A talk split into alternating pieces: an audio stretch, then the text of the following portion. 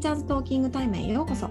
このチャンネルは元教員のりんごと桃が学校や教育英語ライフワークにまつわるあれやこれやをゆるいガールズトークでお届けします。リスナーの皆さんが共感できる内容や楽しい面白い内容をお届けしていきます。第157回のテーマは世界の教育ってどう？韓国編です。はい。ということでですねあの私もりんごちゃんも、まあ、韓国の教育はよく分かってませんのでなんと、うん、今日は、えーと、その学校に韓国の学校に,、えー、に視察に行ったことがある、えー、ゲストさんをお迎えしています。えーとですね、中学校英語教員で今は小学校で勤務されている、えー、あきこさんに今日は来ていただいてます。こんにちは。こんにちは。お願いします。お願いします。はい。ということでね、まずなんかこうほら私たちもなんか世界の教育ってどうなってるんだろうって、まあ、ネットで調べればまあ何かしら書いてる人たちってまあまあちょこちょこいると思うんだけどやっぱ私リアルに学校に行ってみての人の話とかそんなに聞いたことがないので特に韓国は初めてなんですよね。韓国は初めてだな。ねだからすごいいろいろなんか聞いてみたいこともあるかなって思うけれども、まず初めになんかあのあれですよね中学校の英語科教員の時にかあの韓国に行かれたんですよね。あそうです。ですよね。はい。多分もうそもそもそのどうやったらその現職のままねあの学校を見に行けるのかなって多分興味持つ英語の先生たち多いと思うのでなんか経緯とかなんか何のために 何のためにというかどういう管理職からのアプローチとかなんかでいけたのかなっていうところ聞いてもいいですか？はい、うん。えっと、私はまあ英語教員ってこともあってすごく海外に行ける研修はないかといつもアンテナを張って、うん、あの教員生活を過ごしています。うん、で、えーとたまたまこの韓国の学校訪問の研修については、えっと、東日本大震災の後、えっと、2012年に、えっと、日韓文化交流基金っていう、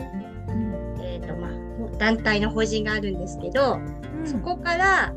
えっと、文部科学省を通じて、うん、えっと、震災の後の被災地の教員、えっと、14人を韓国に派遣しますっていう案内があってそれに応募しました。えそれは応募して結構やっぱ倍率高かったですか？いや倍率とかはわからないです、うん、ただなんか応募したら運よく行けちゃったっていう感じで。でまあ目的はあの絆プロジェクトっていうので、うん、震災の後の経験とか、うん、まあ、そういうのを韓国で伝えたり、まあ、韓国の学校を訪問したり韓国の文化を体験したりして、まあ、絆を強めようというような、はい、プロジェクトで、まあ、たまたま私のは現職の教員対象っていうものでした。うん、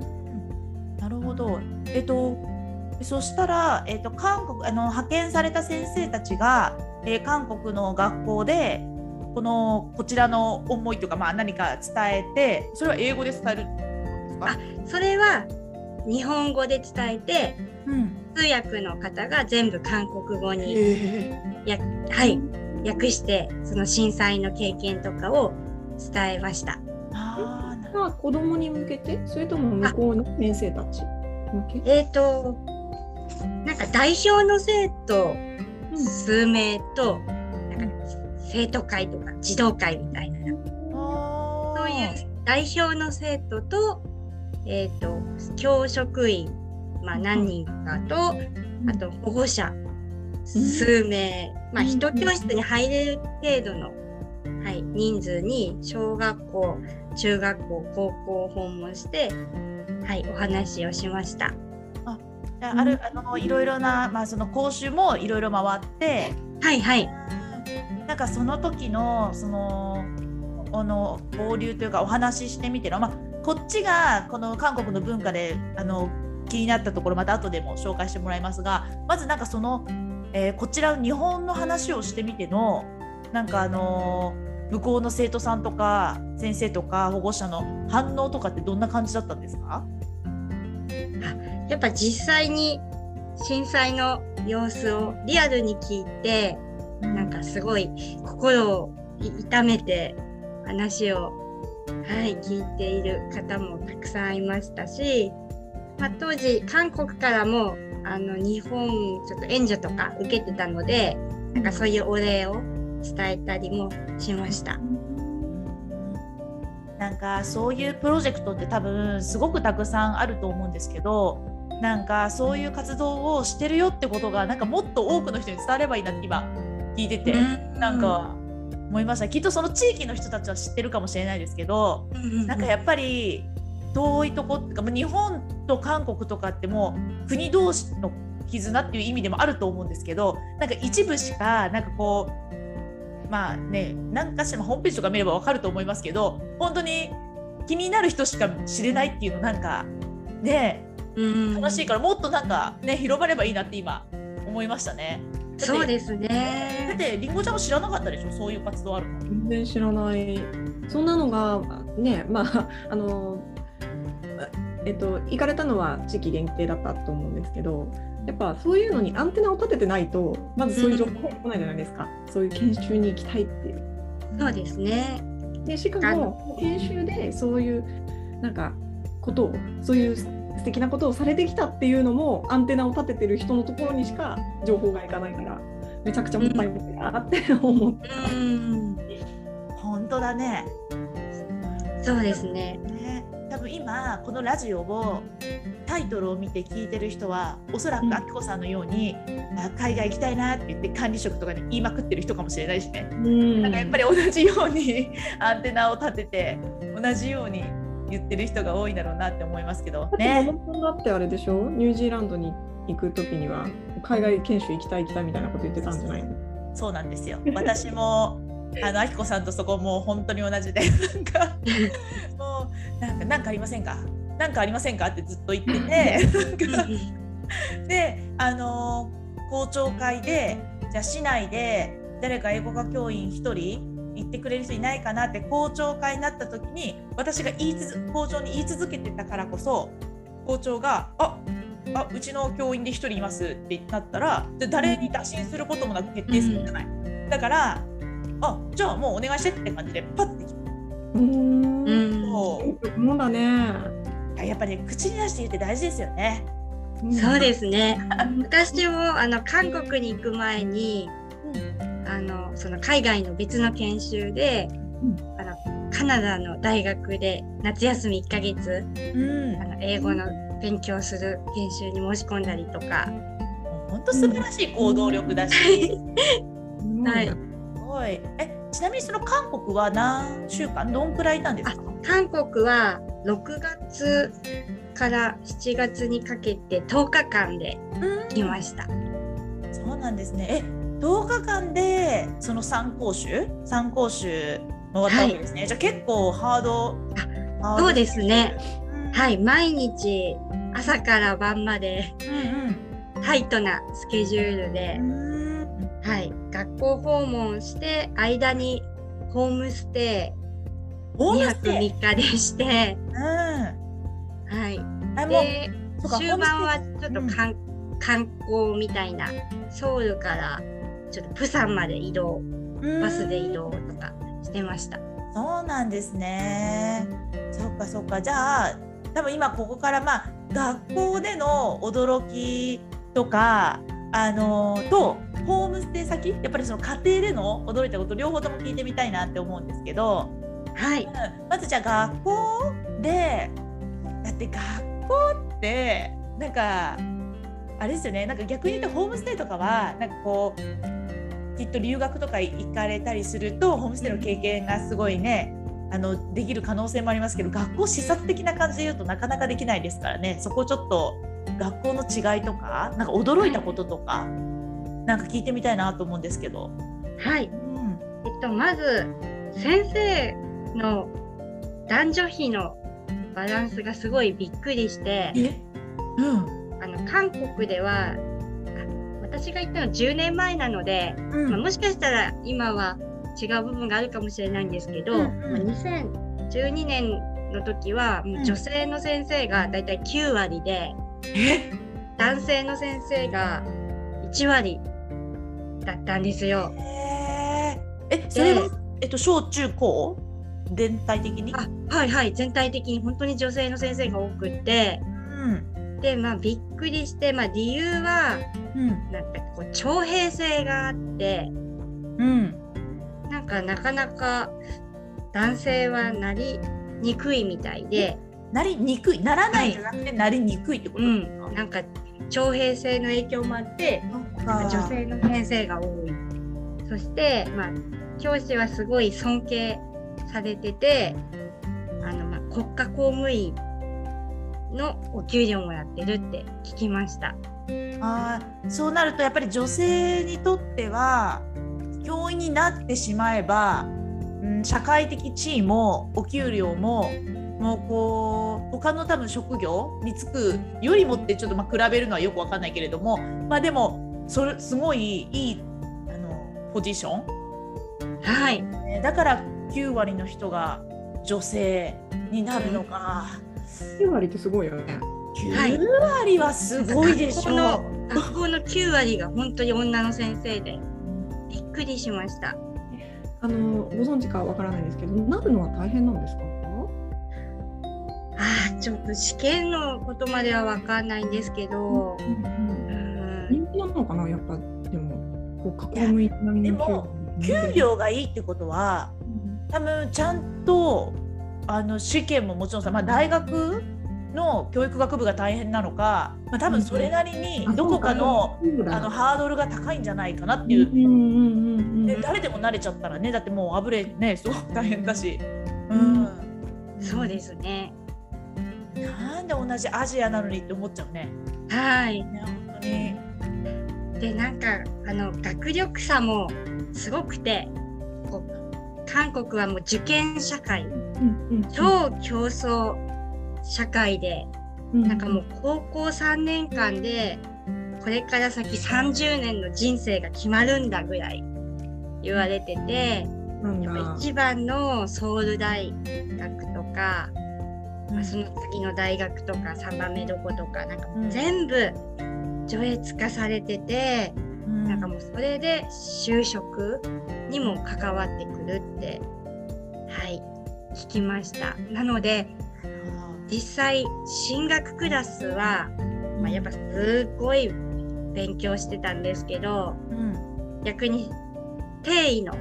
クラスとかは、なんかちょっとはちゃめちゃで私視察してよかったのかなって思いました。へえそっかまあでもなんかその高校3年間がそんなに人生においてめちゃめちゃ大事だよって多分おと周りの大人からとかもう小さい時とか、まあ、小学校とかねすごい小さい時から言われ続けてそこに多分たどり着く。うんだからまあ学歴だよって多分言われまくってね。そこにその年齢になってるんでしょうね。はい。あ。私すごい気になるのが高校でそういう感じじゃないですか学校で。中学小学校ってこうあの年齢が下がっていくとどういう雰囲気になっていくのかなって。でも私が見た小学校は、なんか結構あの指定校みたいになってていろいろ自由にプログラムを組めるような学校でそのために、なんかあのお金も助成されてたりとかしてる、まあ、なんかそういう感じで教育の先進校みたいなとこだったんですけどなんかそこで見たなんか英語の授業もすごいレベルがすごくてね気になる英語の授業。なんかこれが5年生なの？みたいな はい感じでびっくりしました。なんかえっとそれはレベルが高いっていうのは多分子供たちもすごいガンガン喋ってるとかそういうそうですねそうです。うんはいなんかうんとなんだろう日本で言うと受験の英語と,、えっと小学校でやってる英語ってあの多分すごい差があるみたいなことってよく言われると思うんですけどそういう感じん？そういう感じなんですか？それともなんかその日本でやってる小学校でやってるみたいな英語のレベルが高いやつっていう感じなんですか？あそうですね。なんかまず時間とかも違って、なんか当時は34年生で週2時間。で56年生で週3時間うん。英語の授業があって、まあ、英語専用の教室特別教室がうんあってでも IT がすごくて、まあ、10年前でなんかもう全部の授業英語だけにかかわらず全部の授業がなんかもうパワーポイントと電子黒板で行われてて、まあ、今最近やっと日本も生徒1人1台タブレットみたいにうん。進んできましたけどはいなんか韓国はすごい先生が板書でチョークとか使うっていう感じではなくてもう全部パワーポイントとかで板書とかはいやっててまあそして英語も多分専科なんでしょうかはいなんかこう、うん専門の英語の先生がいてすごい流暢に英語を話して小学生と授業のやり取りをしてました。でまあ担任の先生は隣でサポートするみたいなうん感じでした。なんかそう考えると多分日本のその受験英語よりももっと多分重要視されてるからその若いもうその十何10年前のなおかつ小学校の時そんだけ字数取ってるってことは多分今その受験の話になりましたけど多分あれじゃないかな喋る方のテストもありそうですよね。ちゃんともっとその時から。そうかもしれないです最ね近。ちょっとずつ多分スピーキングとか入ってきてると思うんですけどうん。当時からだから筆記も大事だし喋る方も大事だからあの喋る方もちゃんとやりましょうっていう方向で多分学校の授業の作りとかもなってたのかなってなんか、まあ、想像ですけど。うんうんそうですね。なんか中学校を訪問した時に中学生との交流会みたいなのがあって、なんか日本人はなんでそんなに英語が喋れないんですかみたいな 質問を恥ずかしいなんかされて、しかもすごい英語その子できて、いやびっくりしました。なんかそして将来の夢とかも What's your dream? とか聞いたら、なんかもう韓国と北朝鮮の統一？だって。すごいことを言っていて。いや素晴らしい中学生だなって。思いました。なんかそのうん韓国ってまあ確かにあの学歴社会らしいってことはこうやっぱりまあ知識としてなんかまああの知ってる話ですけどなんかあのその学歴によってその貧貧富の差がやっぱり大きいんですよねきっとねそのいいところにつくかつかないかで。なんか多分そこがシビアだからもうだからもう本当に親から言われてるのか、周りの様子を見てか自分で考えるか分かんないですけどとにかく勉強していいとこ入っていい会社入ってっていう多分その、いやそうですね。多分すごい若いうちからはいのかなって感じですよね。はい。であのちょっとホスホームステイしたんですけど、うんうんうんその時あのホストファミリーの子供で中1の女の子がいて、その時ちょっと試験前だったみたいで。うんなんかもう夜中の2時まで近所の図書館で勉強してたんですよ。すごいびっくりして、でもそれもなんかそんな珍しくないよって言ってて、ほんと家のほんとすぐ歩いてすぐの図書館なんですけど、なんかそこにそんな夜中までこもって勉強してたり、昨日何時間勉強したの？って聞いたら、12時間って言ってて、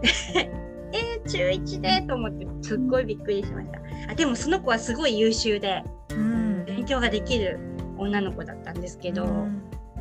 えなんか逆にそういう子たちってどういう大人になってくるんだろうかって思いますね。えーなんかなんかいい職業あのいい大学行っていい職業に就くと思うんですけどその人間性として、なん失礼だけどなんかあのーやっぱり日本って学力とか英語力に関してはかなり問題がまあ問題視されてるとは思うんですけどなんかまあ一応その主体性とか なんかいろいろあるじゃないですか、目指すところが。そうですね。も文科省っていうかその韓国の国から降りてきてる教育方針っていうかまあ市でもいいですけどなんかどういうのとかってなんか話になりました？ああそその辺は詳しくは分かんないんですけど、うん。中学校の授業を見た印象ではうん。結構一斉授業というか一斉指導が多かったですね。なんか小学校とか高校はなんかちょっとディスカッションみたいななんか関わる活動があったんですけど、なんか私が見た学校の中学校は結構どの授業も一斉授業指導が多くてなんかすごい知識詰め込みっていう印象でした。へ小学校はそういう感じじゃなかったですか？あ小学校は英語の授業と音楽とあとなんか学習発表会みたいなーうん。そういうのを見たのでちょっとあんまり実態はわからないんですけど、なるほどなんかそのあの視察とあの学校での視察と、えーホームステイの経験を通してなんか日本の教育に対してあきこさんどういうふうになんか感じました、あなんか英語教育については、うん。まあ、最近小学校も結構英語の専科を置いたりする学校も一部増えてきましたけど、まあ、あの韓国の英語の授業を見てやっぱり専門の先生がなんか教えていくのは大事じゃないかなってすごい感じました。うんうんなるほど。なんかあれですか？彦さん的にはここ数数年 2, 3 2, 年前とかからその3年生から3年生からまあ教科科になって英語が、うん外国語が、はいはい。その時ってどういうふうな思いでした？なんかこの若若年あのわ若くして英語を始めるようになったその日本の教育に日本の英語教育に対して。あーそうまあなんだろうこ国際的な視野を広げたりとか、なんかまあそういうきっかけ作りにはもちろんなると思うので、まあそこはいいと思います。ただなんかあれもこれもいろんなことやらなきゃいけないので、まあ先生も子供も本当大変だなって 日々現場で感じています。あーそれこそだから英語が入ってせっかく入ってくるってなったところでその担任の先生たちが小学校の担任の先生たちで英語なんかほぼほぼやってきてないっていうやってきてないっていうか、うんある程度しかやってきてない人たちが英語を教えなきゃいけないって言って56年生の担任もしたくないって、まあ最初の方よく耳にしてましたけど、そうなっちゃうのって、まあ、そうだよなって思いますよね。いや思います。いや実際本当大変だと思います。なんか増える一方で何かは削られないので本当に大変だと思います。そうかそうかなるほどな。なんか逆に日本えっ、と日本の方がいいなって思ったなんかいいなっていうかあの日本のこういうとこはいいっていう視点が持てたとかはありました？日本視点なんかな韓国を見たからこそ日本のこういうとこがよかよ良いってことが分かったみたいな。そうですね。でもなんか日本の方がそこまでじまあまあ地域にもよりますけど、私の住んでる地域はすっごいもう受験受験受験っていう感じではないので、うん、あそこまでギスギスした感じじゃない。あと教員のバランスもなんか男性の先生がいたり女性の先生がいたりなんかすごい体育会系な方もいれば柔らかい方もいたりなんかそういう面でやっぱ子供にとってもいろんな大人と関わる、うん、機会って大事だしだから育っていくっていう部分もあるんじゃないかなって思いました。まあね。韓国の先生すっごい生徒指導大変そうで、へはいまあ、クラスによるんですけど、でもそうですよね。だからそこにいろんな役割ができる、いろんな先生がいていろんな役割が持てればね,、うん、ねきっといいですよね。そうですね。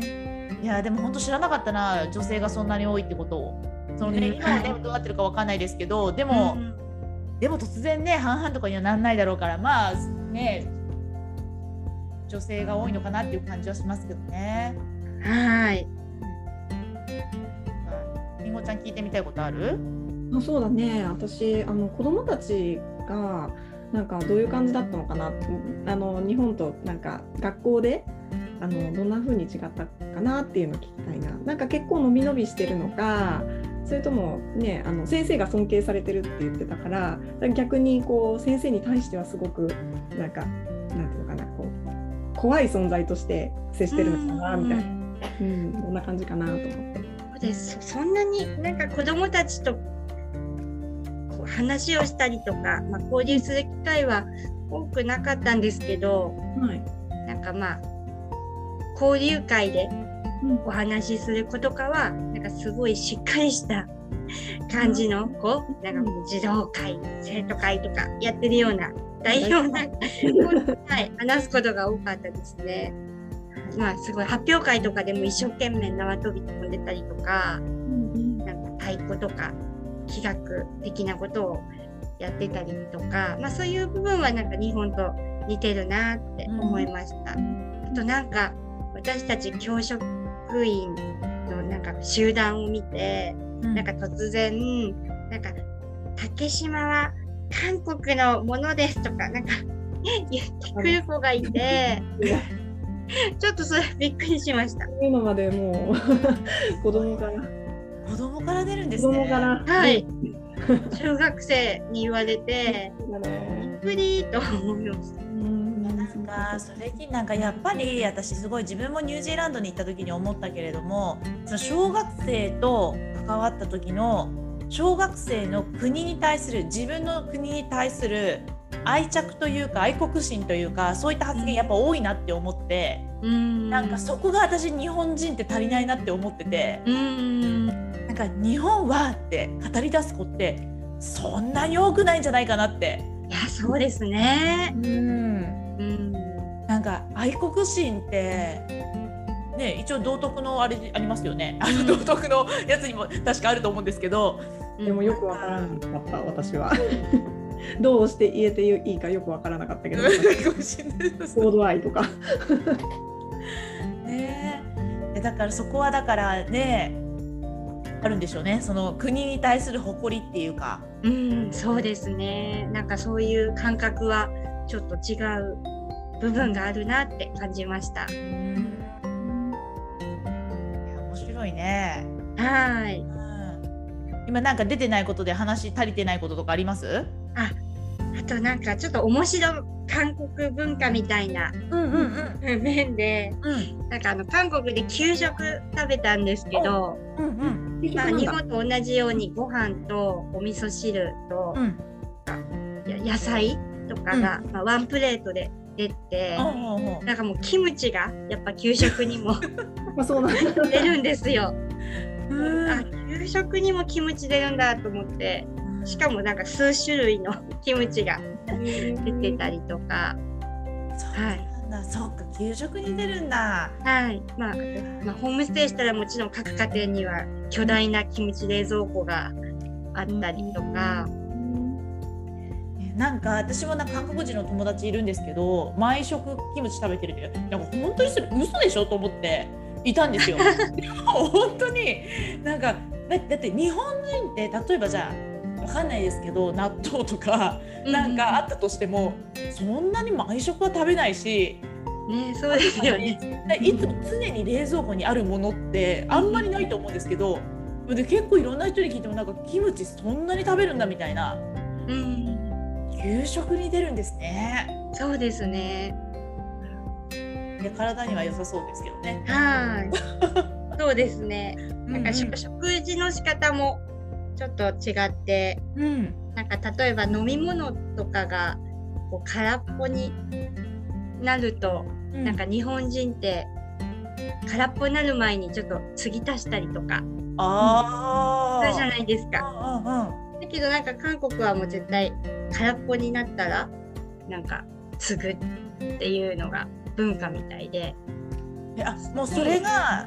えっと失礼に当たらないってことなのかな？そういう。はいはい。あなんかそこも違うなと思ったり。ーいやー面白い。えでもそういうの知らないとなんか失礼なことしちゃいそうですよね、向こうに行った時に。そうですね。確か逆になんかお皿とかなんかもう全部きれいに食べたらもう次々わんこそばのように出されて なんかもう少し残すくらいが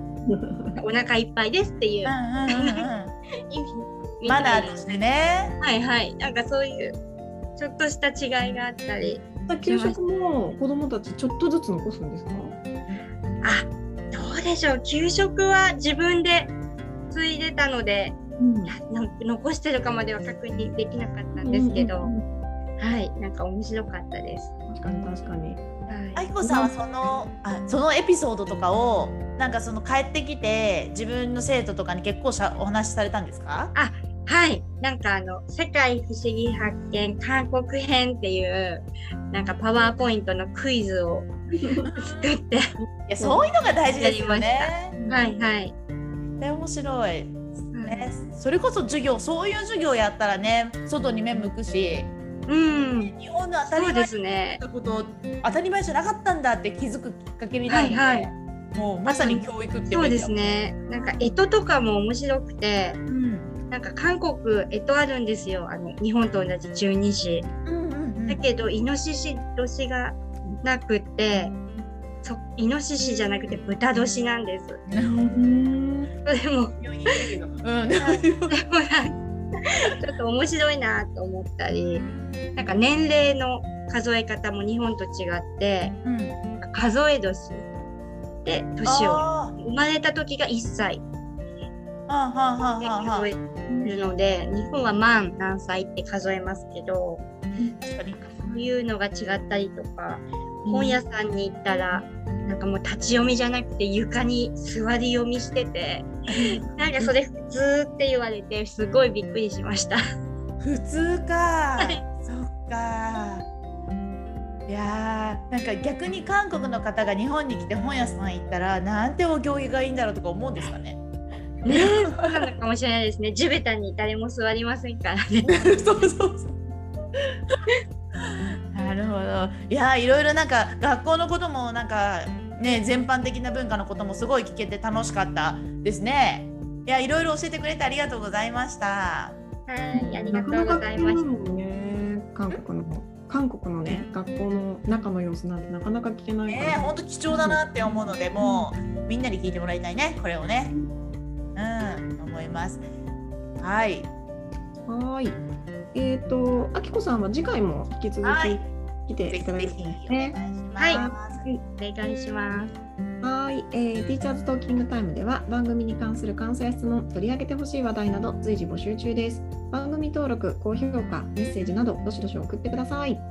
また番組公式 Twitter、Instagram では教育に関するりんごと桃の日々の発信日々のつぶやきを発信中です。番組概要欄から行けますのでぜひ見てみてくださいね。えー次回のテーマは、えー引き続きあきこさんに、えーゲストで来ていただきまして、